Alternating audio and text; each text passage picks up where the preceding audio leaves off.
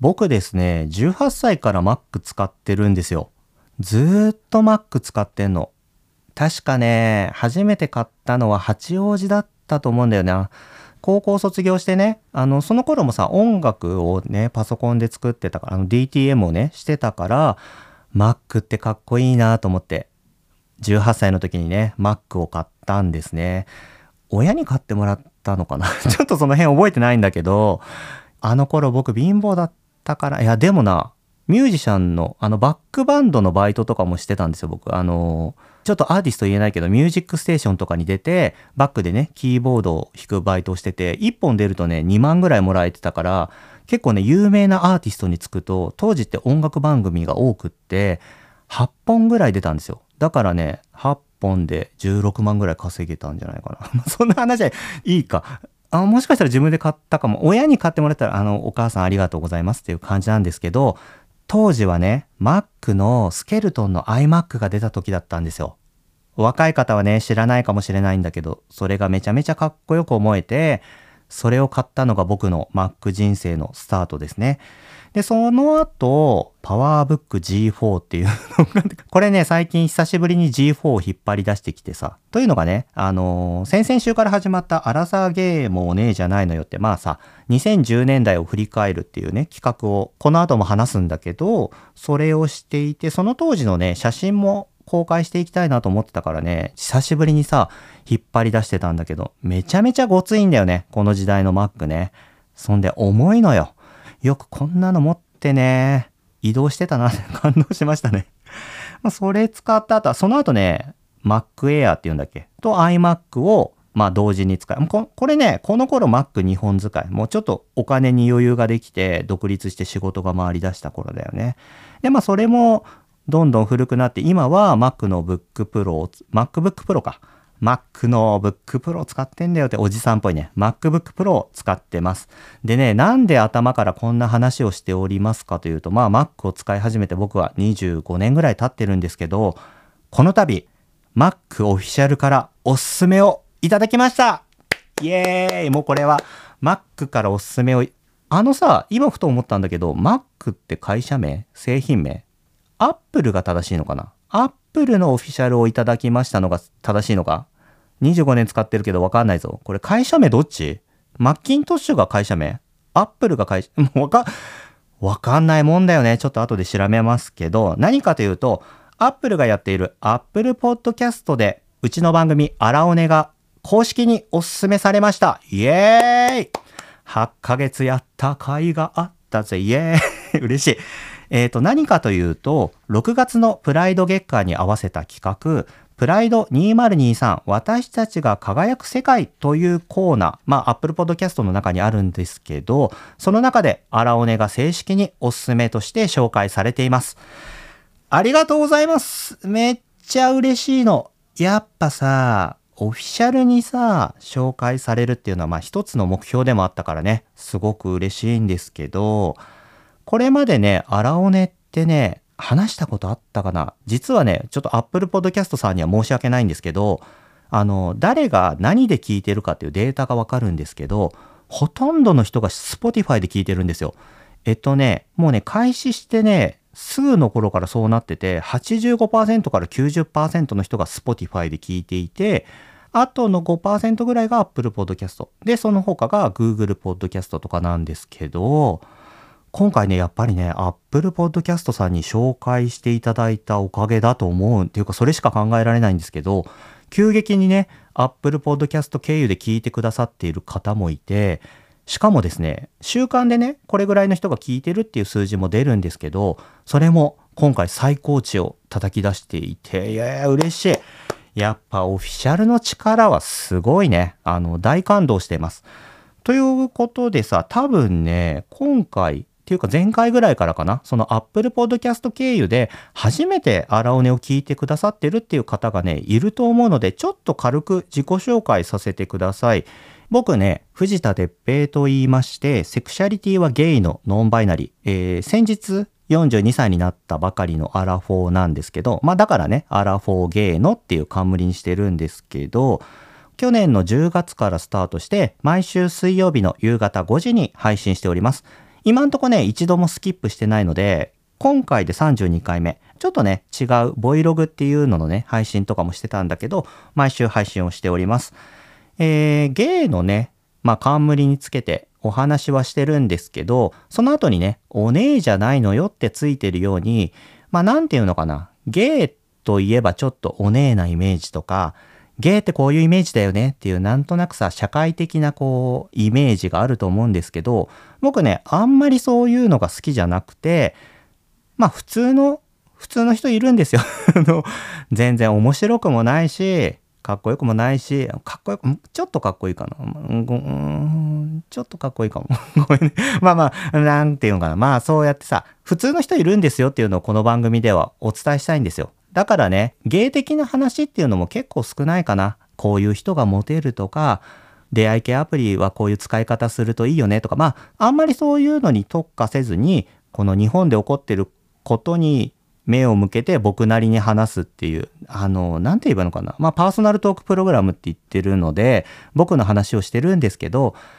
あんまりね、芸的な話をね、期待されて聞いた方にはごめんなさいっていう感じなんだけど、まあその中でも LGBTQ+ の話を取り入れたりとか、まあちょっとさ、今もう令和って時代だからこうやってみんなさ、感覚アップデートしていこうぜみたいなね、話は時々させていただいております。まあそんな番組かな。まあ堅苦しくなく30分の30分って言っても最近ちょっとね、オーバーしがちなんですけど、まあ適当な感じでね、聞いていただけると嬉しいです。これまで聞いていただいてたアララーズのみんなもね、本当にありがとう。みんなのおかげでね、みんなが聞いてくれていたから、こうやって Apple Podcast にオフィシャルでね、おすすめいただいたんだと思います。本当にありがとうございます。あ、そうそう、あのね、聞いてくださっている方をアララーズと呼んでますので、よろしくお願いします。それでは今週もスタートしましょう。アラフォーゲーのお姉じゃないのよ。平日の朝も平面な夜もどんな時もロンリロンリロンリロンお姉じゃないのよ。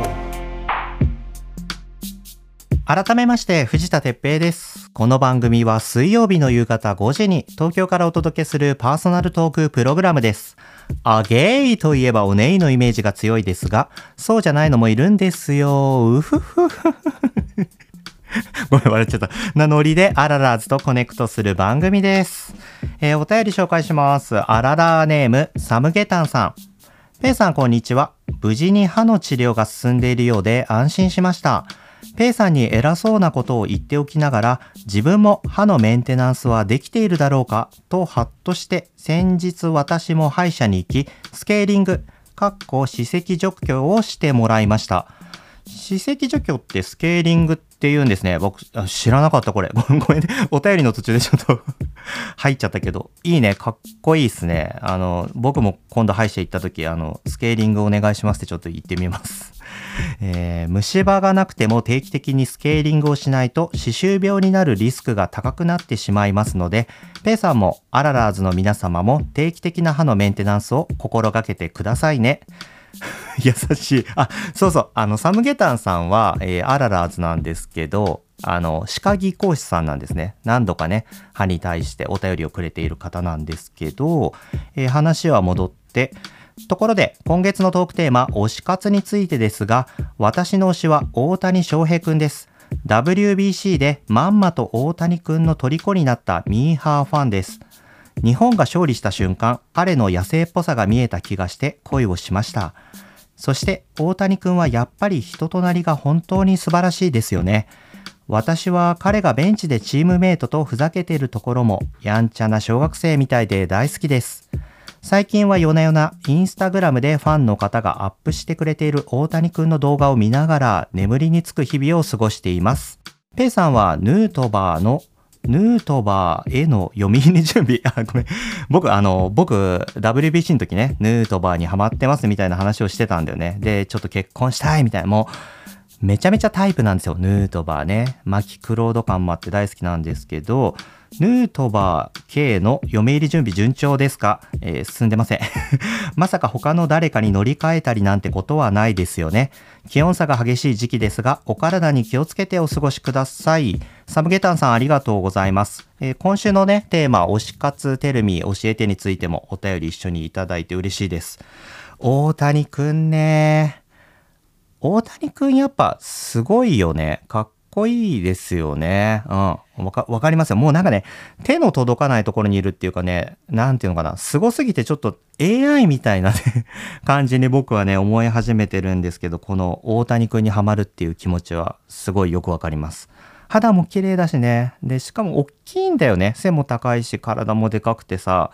あの、お便りにもあったけどさ、インスタグラムでファンの方がね、アップしてくれてるのを見てるってね、その気持ちもね、すごいわかります。僕もね、インスタで自分のね、推しをさ、見てるとさ、あの、虫眼鏡のさ、おすすめのところにどんどん出てくるじゃないですか。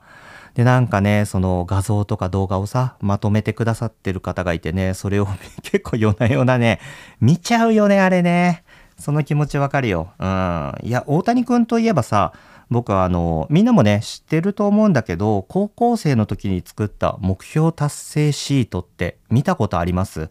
あれがすごいんだよね。あの、マンダラチャートっていうのかな。今ね、ちょうどそれを見ながら話してるんですけど、高校生の時にこんなシート作ったってすげえなってね、思っていて、マンダラチャートって何かというと、9×9 のマスが真ん中にドンってあるんですね。ルービックキューブみたいなやつなんだけど、333で9個のマスがあって、真ん中にね、大谷くんはドラ1 8球団って書いてて、これ多分最高目標なのかな。ドラフト1位で8球団から指名を受けるっていう目標？それに対して周りの8個に目標が書いてるんですよ。体づくりとかコントロール、メンタル、人間性、運。このさ、目標とかの中にさ、人間性、運っていうのが入るのがやっぱすごいなと思ってて、で、その8個がさらに分かれて、ボンボンボンで分かれてさ、その8個が真ん中にあって、さらにその周りに8個、それを目標達成するための要素とかアイデアを書き出してるんだよね。だからこれ多分全部で 9×9 の81マスで構成されてる目標達成ツールなのかな。ちょっとこれ あの、わかりにくいからツイッターとかインスタでもこれシェアさせていただきますね。高校生の時にこれ作ってんだよ。すごいよね。で、要はさ、自分がやることが81個書いてるから、漠然としたさ、思考が整理されて、なすべきことがね、明確になっていくっていうことだよね。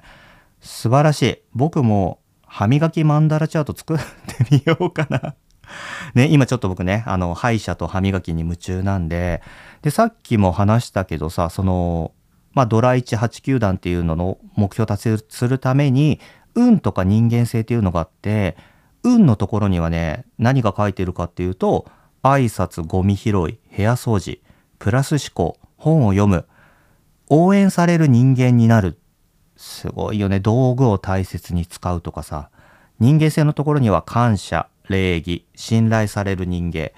当たり前にさ、みんなそういう人になろうとは思ってるけど、やっぱこうやってさ、文字に書いて、毎日多分見るんだろうね。そうするとさ、やっぱ意識的にああいう人格が生まれてくるんだろうね。素晴らしいね、これ。ちょっと、荒尾根マンダラシート作ってみようかな。このさ、応援される人間になるっていうのはやっぱ私もね、常日頃思っていてさ、ねえ、荒尾根押していただきたいので、ちょっとこれ、挑戦してみます。配信で言ったから挑戦する荒尾根マンダラシート作ってみますので、81個作れるのかな？ど、な、何があんだろう？ねえ。すぐにできないかもしれないけど、ちょっとできたらね、これ、あの、インスタ、ツイッターでシェアさせていただきますね。いやー、サムゲタンさん、ありがとうございます。なんかで、いいきっかけをいただきました。ちょっとさ、話戻るけど、サムゲタンさんのお便りで、スケーリング、歯石除去。歯石除去のことをスケーリングって言うんだね。知らなかったです。あのはい、ここで、藤田の歯医者日記第4回目スタートです 先週もね、歯医者に行ってきて、あの、スケーリングしてきました。もう早速私は使いますよ、スケーリングを。えー、歯石除去？これね、多分5、6年ぶりにしてきたんだけど、もう先生大興奮ですよ。藤田さんすんごい、すんごい立派なのついてますね、みたいな感じで、これまでさ、歯医者僕行っても、まあマックス1時間だったんですけどね、だいたい30分だったんだけど、4回目にしてついに今回2時間半いました。最初のさ、15分ぐらいで、あの、虫歯の治療をしたんだけど、もうね、虫歯の治療はね、完了したんですよ。なんていうの寝違えだと思ってた首の痛みの原因になってた虫歯の治療は完治して、完治っていうのかな？まあ、とりあえず親知らず抜かないとこれ以上できませんみたいな感じで一旦終わって、今回は歯石を取りましょうってことだったんですけど、それがね、2時間ちょっとあったんですね。いや、それでさ、歯石を取る前にね、ちょっと僕嬉しいことがあったんだけど、先生にね、褒められたんですよ。2週間前にさ、歯磨きを教えてもらって、チームメイトにね ちょっと、チームメイトのくだりについては2つ3つぐらい前から聞いていただきたいんですけど、でさ、チームメイトにさ、頑張れって言われたからさ、やっぱちょっと歯磨き頑張んなきゃなと思って、この2週間すごい丁寧に磨いていたら、藤田さん、めちゃめちゃ歯磨き頑張ってますねって。いや、素晴らしい。めっちゃ、あの、歯の状態良くなってますってね。褒められたの。嬉しい。嬉しいよね。やっぱ嬉しいよ。なかなかね、褒めてくれる人いないよ。仕事でもさ、褒められることなんてないからさ、単純にすごい嬉しくて、やったーって気分だったんだけど、先生がね、次のステップ行きましょうってことで、こういう磨き方もあるんですよ、みたいな感じで、僕のね、歯を磨いてくれたんですよ。あの、磨いたのを見せてくれたわけじゃないよ。あの、実践一緒にしましょうじゃなくて、私が磨くから、こうやって見てくださいみたいな感じで、もうね、僕ね、歯磨かれたなんて多分親に磨かれて以来だから30運年磨かれてないと思うんですけど、めちゃめちゃ気持ちいいの。あのね、脳天とろけたね、これ。マジで。へえーと思って。人に歯磨いてもらうとこんな気持ちいい。エクスタシー いや、エクスタシー。あの、立ったりとかはもちろんしないよ。そういうのはしないけど、完全エクスタシーで、あのさ、ヘッドスパとかさ、マッサージ、まあ、ヘッドスパだな。ヘッドスパってめっちゃ気持ちいいじゃないですか。僕も2回ぐらいしたことあるんだけど、あれね、比べ物になんないぐらい気持ちいい。みんなさ、歯磨いてもらったことあります？誰かに。ね 歯医者って歯磨いてくれるんですか？僕知らなかった。いや、これ、ちょっとリクエストできる。来週もぜひ、歯磨きだけお願いしますとかね、予約取りたいぐらいハマりそうなんだけど、あの、ぜひね、あの、結婚されてる方とかね、近くに恋人がいる方とか、近々ね、歯磨きプレイ、プレイ、ごめん、プレイって、あ、プレイって言っちゃダメだ。歯磨き実践、試してみてください。あの、ね、歯医者とかじゃなかったらさ、膝枕とかして歯磨きできるじゃん。すごいこれね、いいコミュニケーションだと思うよ。うん。ぜひおすすめしたいね。で、なんかさ、ちょっとね、思いついて、いや、なかなかさ、歯磨きき屋さん、歯磨き屋さんじゃない、ごめん。歯医者さんで、次週も歯磨きお願いしますっていうのはちょっと言いにくいから、こういう商売してるのあるのかなってちょっと僕さ、検索してみたんだけど、あんまりないんだよね。うん。なんかちょっと出てきたんだけど、これやってんのかどうかよくわかんない感じで、歯磨きサービスとか、歯磨きしてくれるみたいな感じで検索かけると、大体ね、あの、犬の歯磨きが出てくるんですよ。あの、鳥マンさんがやってるのかなこういうのって多分ね。そこに僕の歯磨きをしてもらうのに通うわけにはいかないなと思ってさ、ないってことはこれ結構ブルーオーシャンなんじゃないかなと思って、なんかちょっと大儲けの匂いがするなと ちょっと思ったけど、よくない？歯磨き屋さんってよくない？ちょっとこれ何？風営法とかに引っかかん、はい？引っかかんないでしょ？服着てる。その、エッチな目線の歯磨きじゃないですよ。あの、日暮里とかウグイス谷で開業するわけじゃなくて、もっとこう下町な感じでね、渋谷区とか世田谷区で歯磨きます。歯磨きコミュニケーションみたいな感じでさ、商売したら結構これ儲かんじゃないかなと思って、いや、しかもさ、資本金あんまいらないと思うんだよね。歯ブラシ一本でさ、のし上がるみたいな。歯磨き一本成り上がりみたいな感じいい、ちょっといいなと思って、これ、なんか最初まずさ、公園とかで、青空歯磨きとかから始めてみようかな。なんか、ちょっと荒尾ね、初のビジネスとして、歯磨きビジネスっていうのはちょっとありだな。なんか僕っぽくてありだなと思って、ね、ちょっと、ごめん、その、あの、史跡をね、取ってもらってる時、あ、違った。スケーリングをしてもらってる時に、そういうのをね、2時間ずっと考えてたんですよ。だからね、今回ね、それ考えたからね、全然寝なかったんだよね。寝る暇なくね、考えてて。まあ先生とね、コミュニケーション取りながら史跡を取ってたんですけど、まあそんな感じでですよ、虫歯の治療が終了したので、僕の歯医者シリーズのシーズン1終了です。イエーイ。えー、てな感じでね、今回大学病院の紹介状をもらったので、シーズン2はついに始まります。親知らずの抜歯の話が始まると思いますので、シーズン2も楽しみにしていてください。今週ね、大学病院にね、行けんのかな？なんかね、初診の予約が取れないみたいなので、多分ね、行くと1日かかるだろうなと思うから、今週行きたいけど、まあ来週になるかな。まあ近々、あのー、シーズン2開始しますので、楽しみにしていてください。サムゲタンさんお便りありがとうございました。えー、続いては今週もこのコーナーです。アラサーゲームお姉じゃないのよ。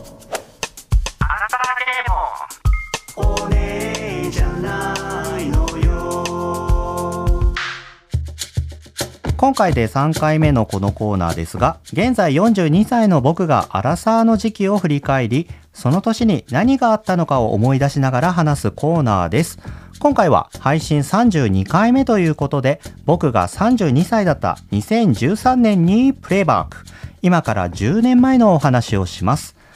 10年前だよ、2013年。えー、この年はですね、アベノミクスが開始した年ですね。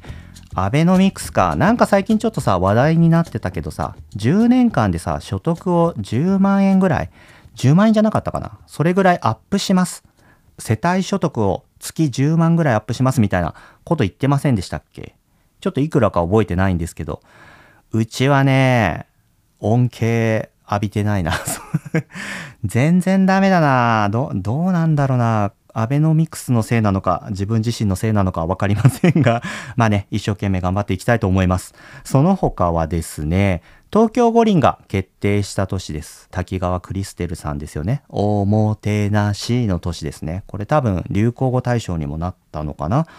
あとですね、スノーデン事件というのがアメリカであったのも2013年ですね。僕ね、このスノーデン事件あんまり知らなかったというか、当時ね、ニュースで全然見なかったような気がするんですけど、映画化されていて、その映画を見てね、知ったんですよね。ジョセフ・ゴードン・レビットが主演なんですけど、ジョセフといえばあの、500日のサマ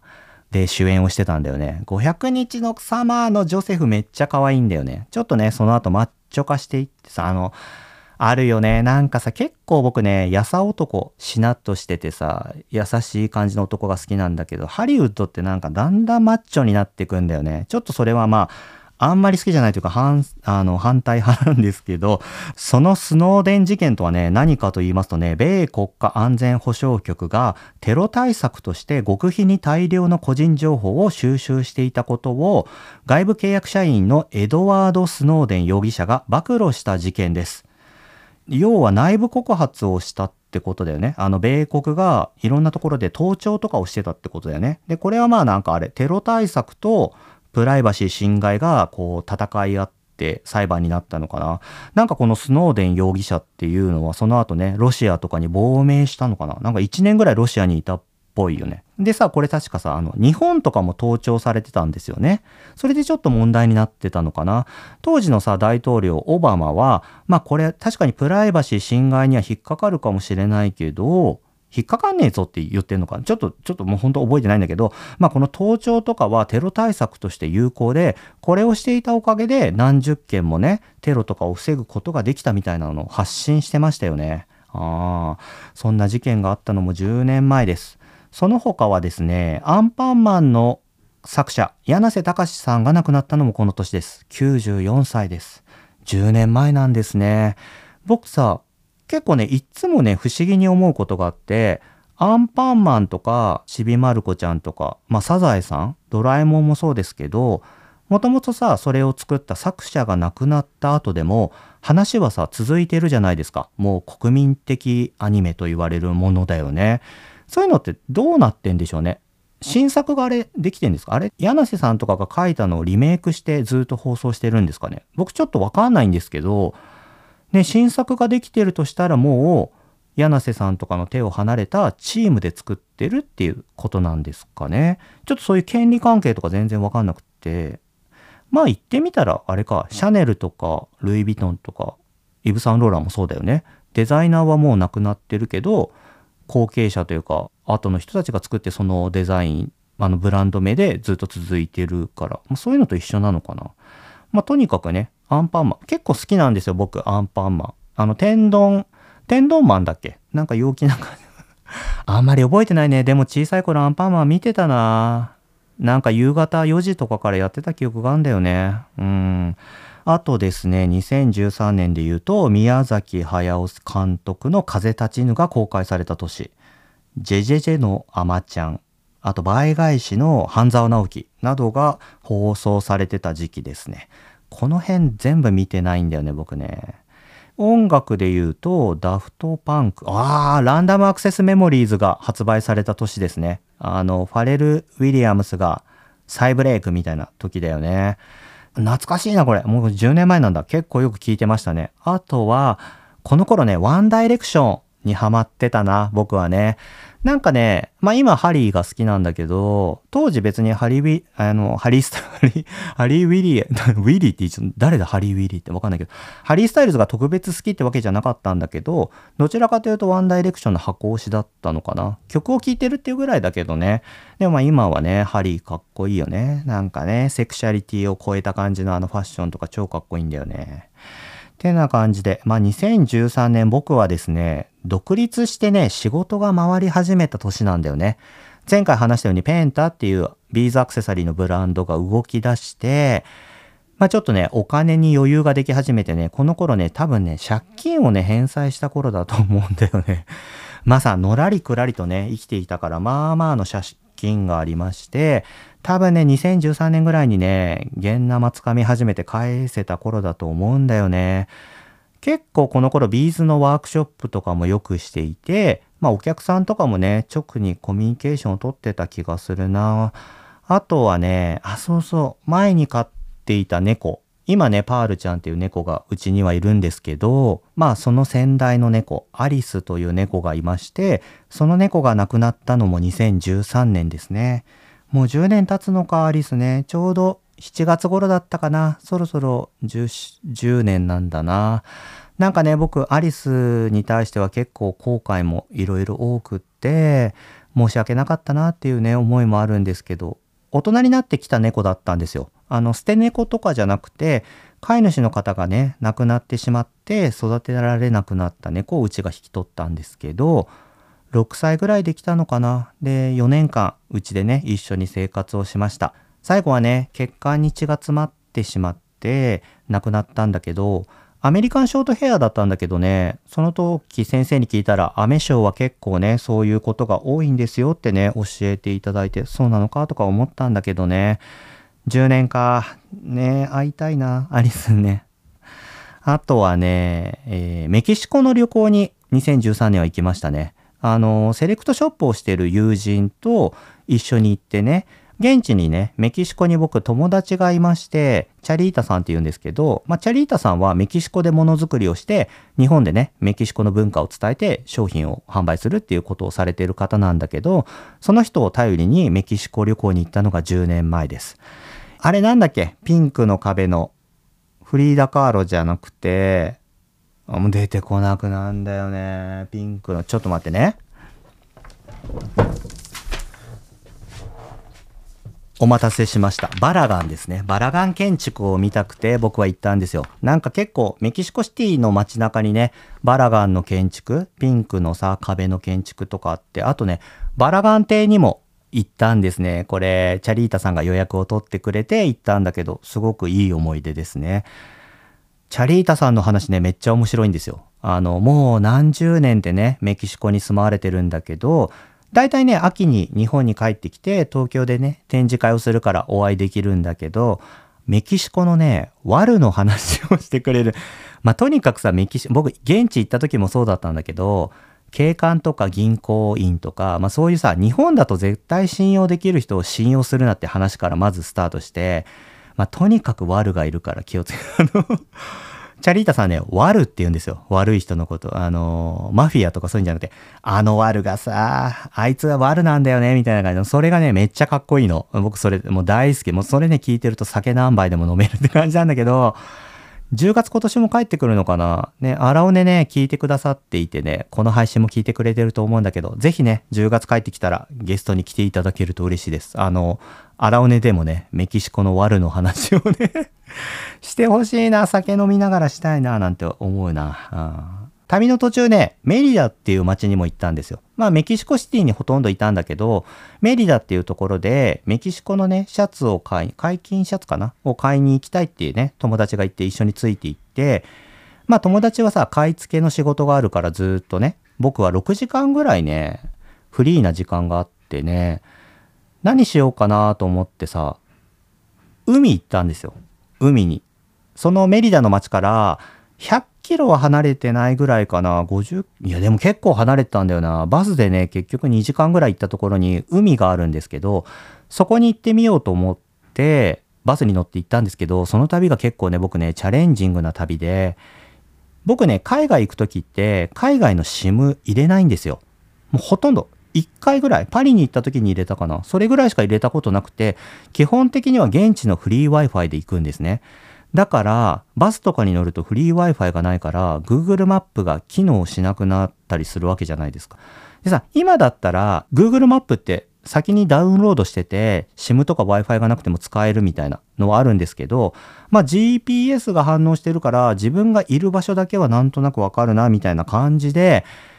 どのバスに乗ってもいいかわかんないから、なんとなく海の方向に向かうバスに乗って、行ってみようの チャレンジャーでしょ？でさ、とにかくそのさ、前もって、その海に向かう道を Google でさ、スクショを撮って、何枚かね、10枚ぐらい撮って、この通りに行ったら海にたどり着くみたいな感じで行ったんですよ。でさ、一つ目のバスに乗ったら、なんかね、大きい道をとにかくまっすぐ行けば海に行くんだけど、途中で右に曲がったりするわけですよ。いや、これやべえみたいな。違うとこ行くなみたいな感じになったら、そのバスを降りて、また大きい道に戻って、次来るバスに乗るみたいな感じで、3回ぐらい乗ってね、ちゃんと海に着いたの。すごいでしょ？僕ね、結構ね、海外でのね、こういう勘はね、外れないというかね、うまくいくタイプで、でもさ、あれなのよ、6時間あったんだけど、そのね、友達と待ち合わせしてる時間があって、さらにその日の夜にフライトがあってメキシコシティに帰んなきゃいけないから、絶対にこの時間までにメリダの街までには戻らなきゃいけないっていうのがあって、海行ったんだけどめっちゃ怖くって、海に結局15分ぐらいしか滞在できなかったんだよね。でもね、なんかエメラルドグリーン、すごい綺麗な海じゃないんだけど、緑色のね、海でね、すごいね、いい思い出だったんだよな。でも、でもあの、証拠は残さなきゃと思って写真だけいっぱい撮って、そそくさと帰って、でもね、帰りは結局、メリダの街の名前が分かってるから、それ行き ?GoTo なんとかみたいな、それ行きに乗ったら一本で帰れたん。意外とね、SIM とかね、Wi-Fi なくてもね、なんとかな、なんでっていうかさ、昔はそうだったじゃないですか。みんなさ、地図を見ながらね、いろんな目的地目指して行ってたでしょ？なんかそういうのをね、思い出すと全然そういう旅も怖くない 怖くないよ。うん。あとはね、あ、そうそう、前も話した僕が作ってるバッグのブランド、スモックがスタートしたのが2013年暮れですね。スモックね、一番最初ね、友達にさ、スモックを使ってもらって、毎日1枚ね、セルフィーを撮ってもらったんですよ。あの、自撮りね。で、それを集めて、たくさんの写真ね、正方形で、あ、それ、今思うとさっきのね、マンデラチャートみたいな感じなんですけど スモックマンデラチャートみたいな感じのカタログを作って、こう、ポンと出したのが最初なんだよね。当時ってさ、確かね、この年ね、セルフィーがね、流行語に入った気がすんだよ。まあみんな自撮りとかはさ、してたけど、まだそれにさ、あんまり名前がついてなかった気がする。自撮りはあったのかな？セルフィーとはまだみんな言ってなかった気がすんだよね。てな感じでね、スモックは始まりました。これ何個か前にね、スモックの話してるので、あの、聞いてない方聞いてみてください。てな感じでね、32歳は仕事が順調に回り始めた年でした。社会人の皆さんどう、どうすか？なんかさ、32歳ぐらいってそうじゃない？あの、ちょっと余裕も出てきて、お金にも仕事にも自分のさ時間が作れるようになってきてちょっとこうさご飯も食べに行ったりとかねみんなで友達とまたね深くつながれるようになる年なんじゃないかなって思うんすよねあとさエロいよね32歳ぐらいってねなんていうのかな油も乗ってさちょっと仕事もお金も使えるようになってエロくなってくる年だと思うんだけど うんエロかったね、この頃はね。まあ、てな感じで、次回は2014年を振り返りますので、皆さん、お楽しみにしていてください。今週ちょっと長く話してるかな。エンディングです。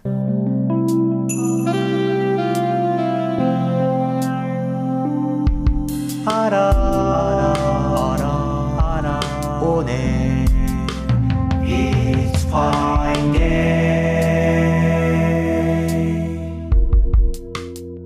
今月はですね、プライド月間ということで、去年も行ったんですけど、えー、僕が作るね、藤立ペイというまあブランドというか、僕の別名ですね、あの、サイトの方で、プライド月間に合わせて、レインボーカラーのペンダント、ビーズアクセサリーのペンダントを販売しておりますので、よかったら見てみてください。あとですね、コネクトバッグも今日からかな、受注販売ではなくて、ちょっとね、在庫を作ったので、少しずつ販売していこうと思います。そんなにね、数がたくさんあるわけじゃないので、売り切れてしまったらちょっとね、時間をいただくかもしれないけど、まあ売り切れても作った段階でね、在庫を入れて販売していくっていう形をとっていくと思うので、皆さんよかったらね、コネクトバッグ見てみてください。えー、それでね、ここまで聞いてくれてるアララーズのみんな、本当にありがとうございます。嬉しいよ。まあ最後の方だからちょっと話そうかな。うちの番組、アラオネはですね、まあ頭にも言ったようにデータがね、いろいろ見れるんだけど、1話でどこまで聞かれてるかっていうのもわかるんですよ。みんなが何分まで聞いてるかっていうのがこう線グラフみたいな感じになってるんだけど、僕ね、すごい嬉しいなって思うのがね、どの話もね、大体ね、80%から70%ぐらいまでの人たちは最後まで聞いてくださってるんですよ。多分ねその数字って結構高い方なんじゃないかなと思って飽きずにね最後まで聞いていただけてるんだろうなと思ってすごい嬉しくてね本当にありがとうございますあとねこれよく聞かれるんですけど初めて聞くって方とか僕まあポッドキャストやってんだよっていうね友達とかに話すとどれ聞いたら面白いっていうのねよく聞かれるんだけど正直ねどれ、どの回が面白いか自分であんまりよくわかんないんですよ。